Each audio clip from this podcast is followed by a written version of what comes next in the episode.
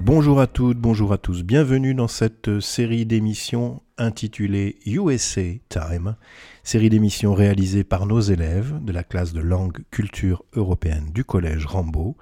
Merci à nos élèves, merci à Madame Dulon qui les accompagne pour la réalisation de ces podcasts, ainsi qu'à Madame Dubos. Ces séries d'émissions seront mises en ligne régulièrement sur notre radio Radio Rambo. Je vous souhaite à toutes et tous une bonne écoute.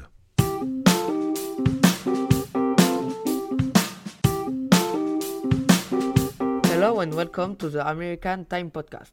Today we have a special guest, Joel, who is going to tell us more about American history. Hello, Joel. Hello, Alex. Pleasure to meet you. Me too.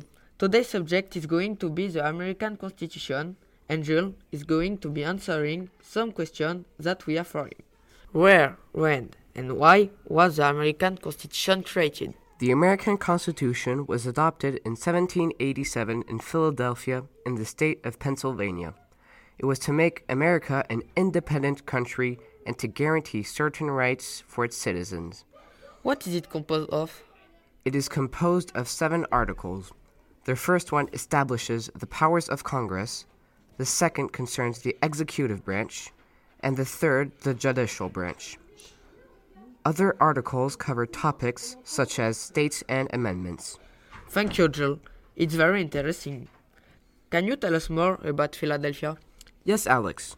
Philadelphia was founded in 1682 during the colonial era by William Penn. It is a very important historical site related to the American Constitution, which was adopted and signed by delegates from each state in the Independence Hall in Philadelphia.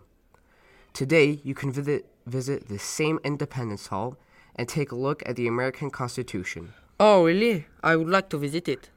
Yes, and you can also visit the Liberty Bell, which was swung when the Declaration of Independence was signed and adopted. Well, thank you for answering this rather tough question. I bet a lot of people learned something new today. You're welcome, and thanks for having me. It was a pleasure to answer these questions, and I hope I was of help. Goodbye, Joel. Goodbye.